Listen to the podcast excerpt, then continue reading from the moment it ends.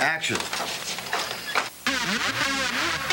Uno, dos, tres, cuatro. What I want to know now is what we're gonna do. Just won't stop singing in my head.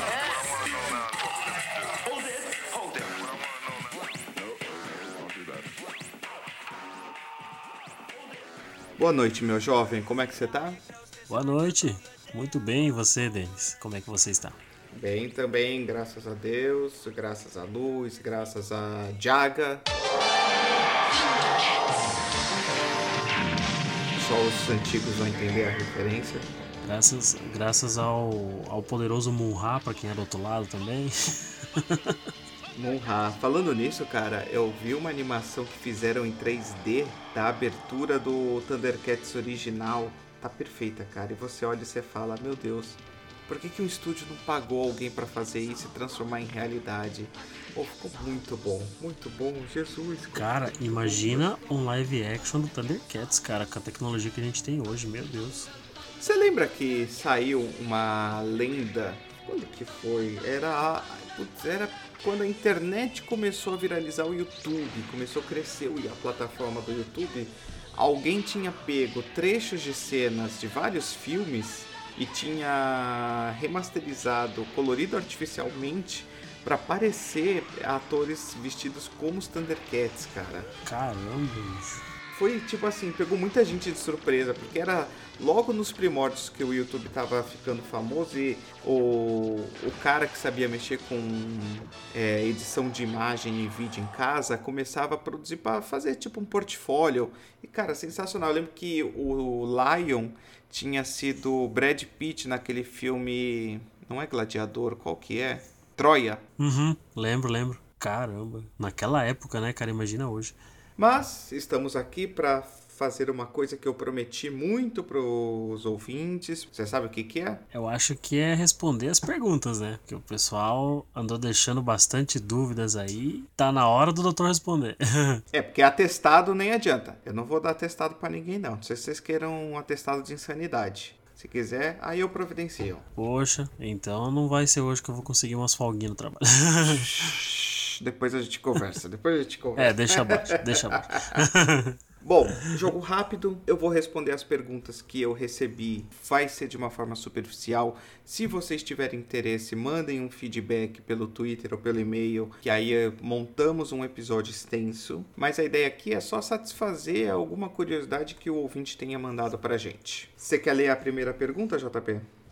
Pode ser. A primeira pergunta veio pelo Telegram, certo? Isso. Uhum. Podemos deixar o nome do ouvinte também? Sim, porque ele mandou aberto. Então o nome do ouvinte é Gabriel Bilho Lombardi e ele queria saber tem que ser doença só patológica ou pode ser trans- transtornos, por exemplo, porque eu queria saber mais sobre o TDAH. Bom, meu jovem Gabriel, muito obrigado por ter mandado a pergunta. Primeiro, sim, pode ser transtorno, e transtorno é doença. E se é doença, é patológico. Então você meio que fez uma redundância em cima de uma redundância. Mas eu entendi o teu raciocínio, meu jovem, fica sossegado. TDAH, ou transtorno de déficit de atenção com hiperatividade, é uma desordem debilitante e prevalente, diagnosticada com base nos níveis inapropriados e persistentes de hiperatividade, desatenção e impulsividade. Então vamos estabelecer um parâmetro antes de qualquer coisa. Se o teu filho, teu sobrinho, teu primo não fica quieto na cadeira na hora do almoço, se ele joga aviãozinho de papel na escola e isso não qualifica ele como portador de TDAH, se você vê que o seu priminho, teu irmão, não consegue sentar para ver um vídeo mais longo do que 10 minutos, isso não configura como TDAH. Isso pode ser só mesmo ele não gostar do conteúdo ou impaciência. TDAH e qualquer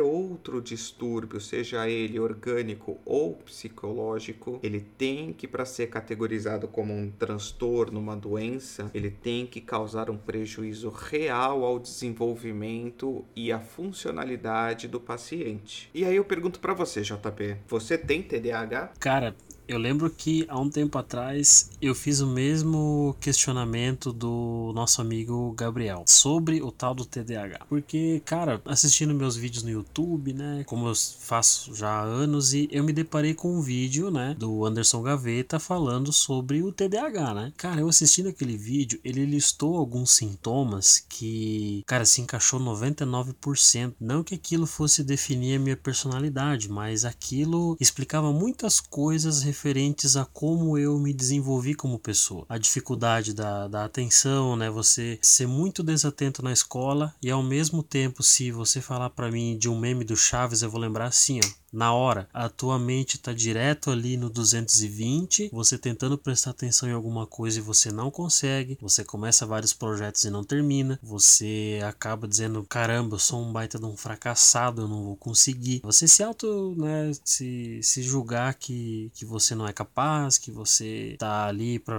fazer as outras pessoas à volta de você perder tempo. São muitas e muitas e muitas coisas. Não é como uma depressão, digamos assim. É uma coisa que não eu não vi uma explicação. E daí quando eu comecei a pesquisar sobre o TDAH, comecei a ver os sintomas, eu comecei a pensar. É aquele meme do, do Bender, né? Ah, agora entendi, agora todas as peças se encaixam. É mais ou menos isso, né? Então eu vou dizer para você, meu jovem, vamos desfazer pelo menos parte desse nó que tem na sua cabeça e talvez de, do nosso querido Gabriel e de algum outro ouvinte. Primeiro, por ser uma, um distúrbio, um transtorno psiquiátrico, não existe um exame laboratorial que detecte TDAH. Ah, mas agora nós fazemos o exame. Não existe. É um transtorno psiquiátrico. Então não existe um exame laboratorial. Como que é feito o diagnóstico? O diagnóstico precognizado pelo Manual Diagnóstico Estatístico de Transtornos Mentais, o DSM-5, inclui uma descrição de nove sintomas em cada um dos dois domínios. O que são os domínios? Se vocês perceberem, o nome é transtorno de déficit de atenção com hiperatividade, ou seja, você tem o componente desatenção e o componente hiperatividade e impulsividade. Isso quer dizer que a pessoa tem um espectro que pode tender à desatenção, pode tender à hiperatividade ou pode ser um misto dos dois. E dentro de cada uma dessas domínios existem nove sintomas específicos. Desses, você só precisa ter seis dos nove sintomas em cada domínio ou na somatória de ambos os domínios quando você tiver o subtipo combinado. E aí aqui eu vou fazer de maneira rápida os sintomas e vou usar o nosso querido colega JP para a gente ver se ele realmente configuraria como portador de TDAH. Lembrando que isso aqui não é uma consulta oficial. Se em algum momento ele se sentir invadido na privacidade, ele vai avisar e ele não vai responder. E isso não vai categorizá-lo a receber o diagnóstico. Ele precisa passar por um profissional psiquiátrico ou neurologista para ter o diagnóstico certo mesmo. E eu não vou ganhar um atestado por isso, é importante lembrar.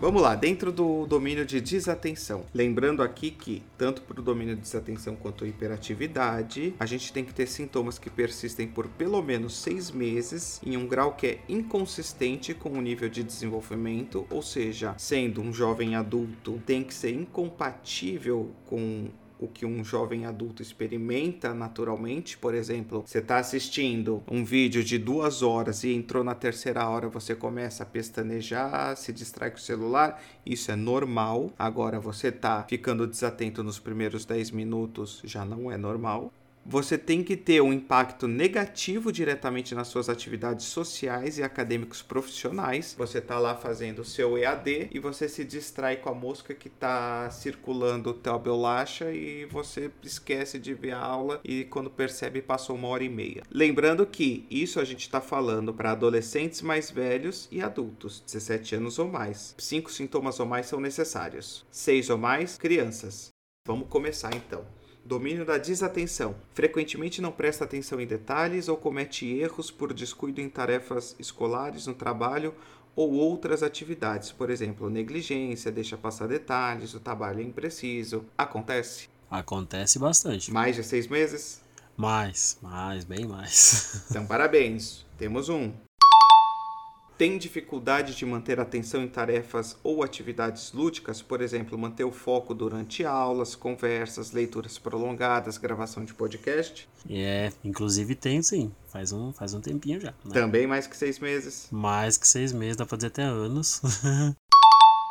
Frequentemente parece não escutar quando alguém lhe dirige a palavra diretamente. Parece que a cabeça tá longe, tá com ausência ou qualquer distração óbvia. uhum. Já dizia minha mãe, agora diz minha esposa que quando ela fala comigo parece que entra no ouvido e sai pelo outro.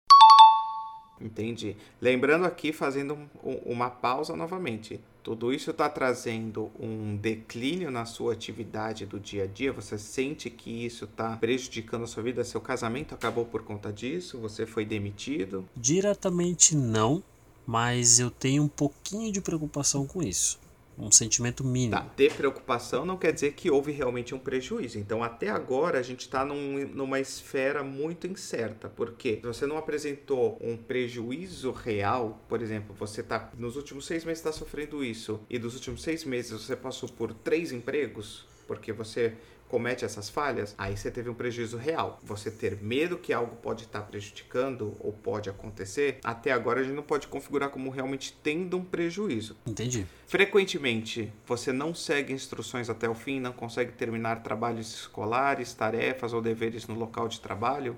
Por exemplo, começa mais rapidamente, perde o foco, facilmente perde o rumo. Acontece. No começo você vai extremamente focado, ali no meio você já começa a perder um pouquinho de atenção, você, você já se sente um pouquinho cansado de ver aquilo, mas muitas vezes acaba não terminando ou termina mais atrasado. Entende? Frequentemente tem dificuldade para organizar tarefas e atividades, por exemplo, dificuldade em gerenciar tarefas sequenciais, dificuldade em manter materiais e objetos pessoais em ordem, trabalho desorganizado e desleixado, mau gerenciamento de tempo, dificuldade com prazos. Isso aí comigo já não acontece. Eu já gosto de deixar o espaço mais organizado, enfim, já no, comigo já não ocorre. Bom, então continuamos só com quatro sintomas. E ainda assim, quatro sintomas com uma ressalva que não há um prejuízo pleno do seu desenvolvimento e não me aparenta ser algo incompatível com a seu desenvolvimento neurológico e mental. Uhum. Frequentemente evita, não gosta ou reluta em se envolver em tarefas que exijam um esforço mental prolongado, trabalho escolar, lição de casa para adolescente ou mais velhos e adultos, o preparo de relatório, preenchimento de formulários, revisão de trabalhos longos. Isso aí sou eu 100%. 100%. Isso eu assumo. São cinco sintomas. Aí vamos lá. Perdeu o emprego por conta disso? Não chegou a acontecer. Perdeu o salário? Não, também não. Então você está entendendo como é complexo o diagnóstico? Não é simplesmente, ah, isso é muito eu.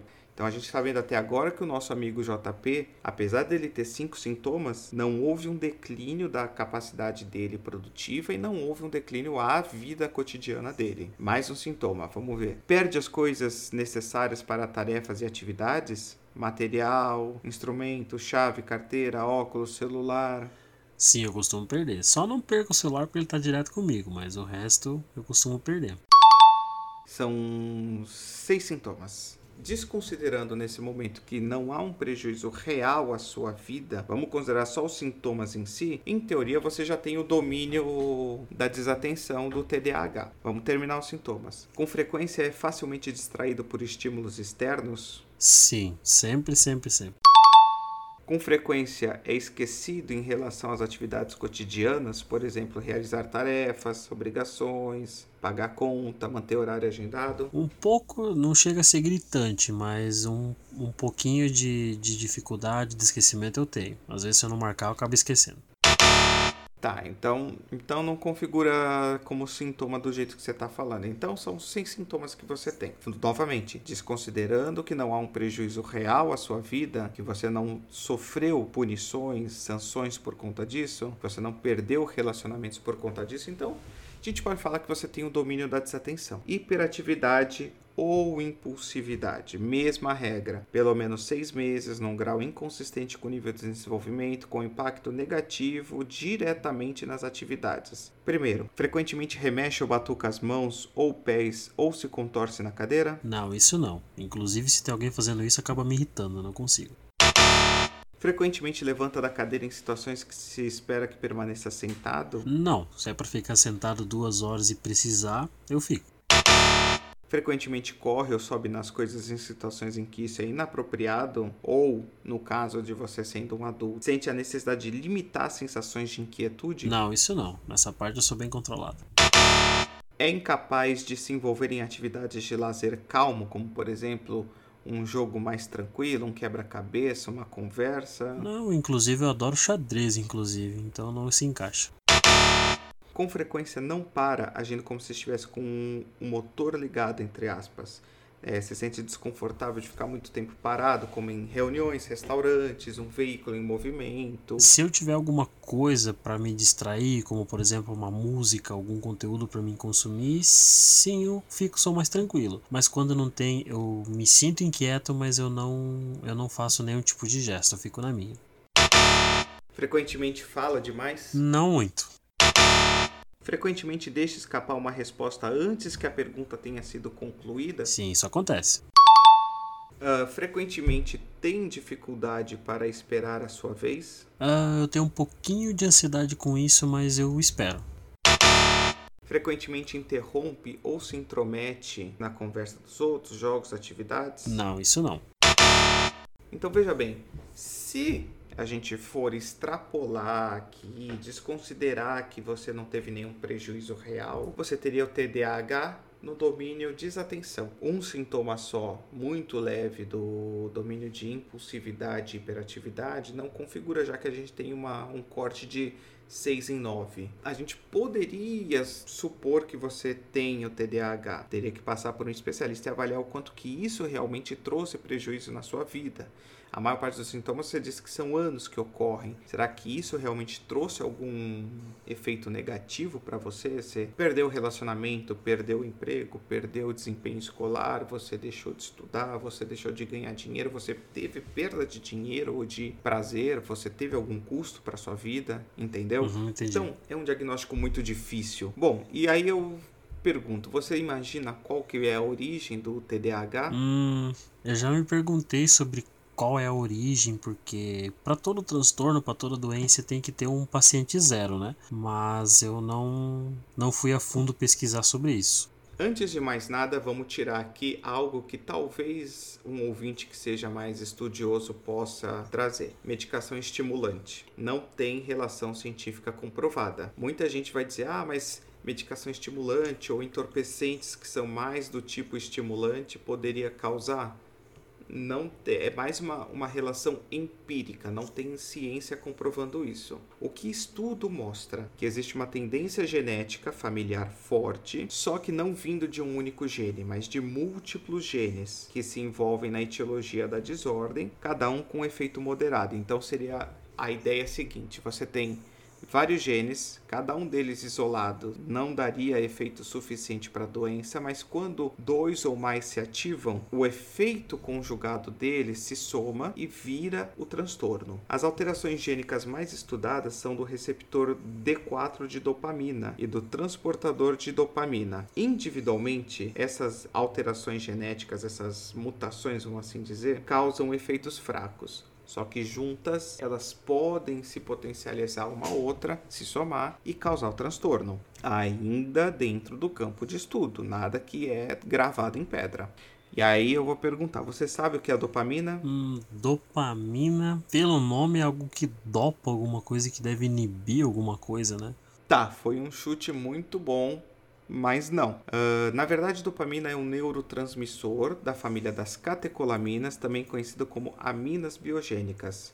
Quem faz parte do grupo das aminas biogênicas também entra a noradrenalina e a adrenalina. O que, que a dopamina faz? Ela atua em várias regiões do cérebro, influenciando emoções, aprendizado, humor e atenção. E aí, só com essa descrição, você já começa a entender por que, que a alteração gênica no receptor de dopamina e do transportador de dopamina poderia causar TDAH, porque é um neurotransmissor que atua entre outras situações, no nosso aprendizado e na nossa atenção. Ele também atua controlando o sistema motor e a sua deficiência pode afetar os movimentos. Então você vê também que o componente de hiperatividade pode estar explicado pela dopamina também. Uma das principais características da dopamina está no processo chamado sistema de recompensa. O que, que é isso? Quando você passa aquele dia escaldante, suando que nem um porco, boca seca que nem a minha tá agora, e aí você abre uma coquinha gelada Hum, coquinha gelada. Essa sensação que você teve agora é o reflexo do sistema de recompensa. Então, quando você tem uma sinalização no teu encéfalo de que você recebeu um prêmio, você pôs a coca na boca e o teu cérebro entende, olha, esse é teu prêmio. Aí, você vai sempre buscar aquela sensação gostosa. É por isso que muitas vezes pode surgir o vício também. O vício surge por uma deturpação do sistema de recompensa. Por que, que você acha que a pessoa fuma? Muitos sabem que o cigarro mata. Muitos fumantes viram para você e falam: Não, mas eu sei que eu vou morrer disso. Mas o que, que acontece? O cérebro dela entende que quando a nicotina entra, o sistema de recompensa fica piscando, igual luzes de Natal, igual aquele RGB do computador gamer. E aí você sente aquele prazer. é a dopamina gritando loucamente. Ah, nicotina! Então, voltando à parte do blá blá blá técnico, ao realizar determinadas atividades como beber quando se tem sede, a área tegumental do cérebro recebe os estímulos e ocorre a liberação de dopamina em determinadas regiões do cérebro, dando a sensação de prazer. Outras regiões do cérebro, como núcleos accumbens, também são estimuladas. Assim, esse sistema atua no aprendizado, na motivação e no reforço positivo para as atividades que garantem a manutenção da vida e da espécie. Então, eu fiz esse blá blá blá e aí eu cortei com um pouco de forma mais lúdica de contar e voltei para blá técnico para dizer o quê? Como que você aprende? Você aprende porque o teu cérebro entende aquilo como uma tarefa que você precisou fazer e receber uma recompensa. Então, quando ocorre algum problema nesse eixo trabalho, recompensa, prazer, é quando começa a surgir os distúrbios. Dúvida até aqui? Não, nenhuma dúvida. Então, esse sistema de recompensa funcionaria como alguém adestrando um cão, né? Você ensina o cachorro a sentar, ele senta, você vai lá e dá um, o biscoitinho pro cachorro, ele abana o rabinho, tipo isso, né? O teu exemplo ele é muito próximo do que acontece com o ser humano mesmo é que como o ser humano tem um intelecto superior, ele tem capacidades cognitivas mais avançadas, tendemos a menosprezar no nosso dia a dia essas funções mais autonômicas ou mais primitivas, mas temos que lembrar que o ser humano só é quem ele é porque ele passou por todas as fases de evolução. Então é exatamente isso. Nós somos como o cachorrinho que, porque sentou e ganhou o biscoito, aprendeu a sentar. Entendi. Ainda falando de o que poderia causar o TDAH, existem estudos que mostram que só o fator genético não é suficiente. Tem que haver algum fator ambiental que também aumenta o risco para desenvolver TDAH. Então, por exemplo, alguns estudos de imagem mostram alterações grosseiras na dimensão do cérebro. É, o achado mais comum é uma redução global total do tamanho do encéfalo, que persiste até a adolescência, e dimensões reduzidas em várias regiões, como o núcleo caudado, matéria branca do córtex pré-frontal, corpo caloso e verme cerebelar. Ou seja, temos um fator genético, temos alguma alteração ambiental, culminando com uma deformidade anatômica e causando a doença. E aí entendam, não é dizer que quem tem TDAH é burro, é menos capaz. Não é isso. Alterações mínimas no cérebro podem causar danos enormes. O cérebro é como aquele processador do teu celular. Um conectorzinho que tiver queimado já não funciona mais. Ah, mas é só um defeitinho de nada. Um defeitinho de nada pode custar a funcionalidade. Um parafuso que falte no motor do seu carro e amigo, você não liga mais teu carro. Vamos supor que você tem TDAH, JP. Uhum. Vamos supor que a gente determinou. Como é que eu vou te tratar? É, até uma coisa que eu queria saber. Até o que você comentou agora, né? Quem tem, muitas vezes as pessoas que têm o TDAH e não sabem que tem, às vezes a pessoa fala, pô, mas eu sou um baita de um burro, eu sou um cara que não consigo aprender. E a partir do momento que ele descobre que ele tem o TDAH, daí como é que procede, doutor? Tratamento multidisciplinar. Você não vai tratar só com médico. Tem que ter médico, terapeuta, pedagogo, psicólogo, às vezes até um fisioterapeuta, um educador físico. Se você foi detectado quando adulto, então você já perdeu muito do seu desenvolvimento. Mas a grande maioria dos pacientes é detectado ainda na infância. É difícil, é, é, o tipo de, vamos dizer assim, é o tipo de doença que dificilmente passa pelo corte da, da infância. Até ali os seus 7, 8 anos, você provavelmente já teria sido diagnosticado e começaria o tratamento. Uhum, o tratamento envolve uma reeducação psicomotora, e aí entra o que eu falei do educador físico, do fisioterapeuta, que é aqueles que têm um predomínio da hiperatividade, impulsividade ou que tem o componente misto, vai ter aquela motricidade aumentada. Então vamos reeducar. Olha, amiguinho, você não pode ficar saindo da fila. Ah, mas amiguinho, vamos trabalhar o teu sistema de recompensa. Fica aqui sentado e você vai ganhar 10 minutos de corrida. Ah, mas tá bom, 20 minutos, mas fica parado uma hora. Não sei como que é, eu tô falando assim, genericamente. Não sou neurologista, não sou educador físico, não sou fisioterapeuta, mas a ideia é basicamente essa. Vamos refazer esse centro de recompensa, corrigir esses distúrbios motores. Medicações. Por incrível que pareça, eu citei da controvérsia de medicação estimulante porque o tratamento envolve medicamentos estimulantes. No Brasil, tem duas categorias: metilfenidato e lisdexanfetamina. E se você é conhecedor das dorgas, você sabe que anfetamina, lisdexanfetamina, então é da mesma família da metanfetamina. Então é uma medicação altamente controlada. A galera do mal já fica assim, hum, metanfetamina.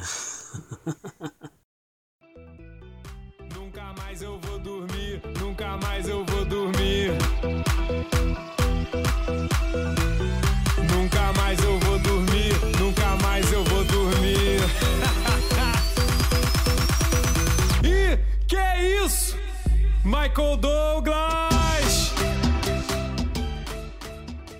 Aí eu te digo, quantas pessoas você não acha que devem ter procurado o diagnóstico como adolescente e adulto pensando nisso, entendeu? Uhum. Cerca de 70% dos pacientes respondem adequadamente aos estimulantes, com redução de pelo menos 50% dos sintomas básicos do transtorno e os toleram bem. Temos ainda medicamentos de segunda linha. O que, que é isso? Se trata com a primeira linha. 70% responde.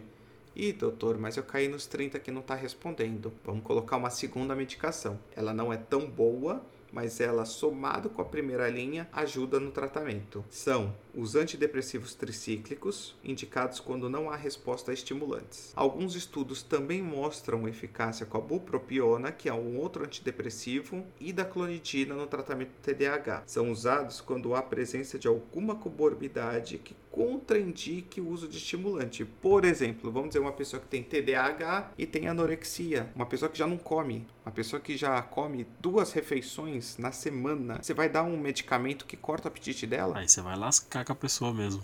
Entendeu? Entendi. Bom, amiguinhos, espero que tenhamos respondido a sua pergunta, Gabriel. Estamos aqui à disposição. JP, muito obrigado por ser o meu paciente teste para a gente ver se você tinha TDAH ou não.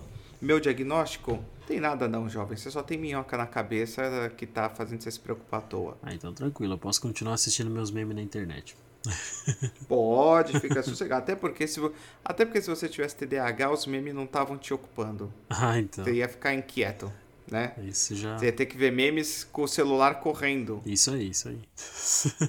Então, meu jovem, agradeço muito aí a tua ajuda nesse episódio. Agradeço muito a você, ouvinte. Está aí também para ouvir, aberto a sugestões. E se você se identificou com algum sintoma, se você pensa que você, ah, eu tenho TDAH, assim como eu, né, que acabou se identificando por ver um vídeo na internet, né, é, que também procure ajuda, procure se informar, procure um médico, procure várias pessoas para se informar melhor, né. A gente teve aqui uma consulta médico-paciente, né, para justamente deixar mais claro isso, né? Que uma coisa pode ser fruto da tua imaginação, como também pode ser uma coisa muito séria, né? Então vale a pena lembrar que é sempre bom procurar ajuda. Então com isso, amiguinhos, eu dou uma boa noite para vocês. Fiquem tranquilos, fi, ou fiquem agitados se tiver TDAH e doutor encerrando a consulta. Muito obrigado, pessoal. Boa noite, bom dia, boa tarde, seja lá que hora que você estiver ouvindo. Se cuidem e fiquem todos com a hiperatividade sempre funcionando.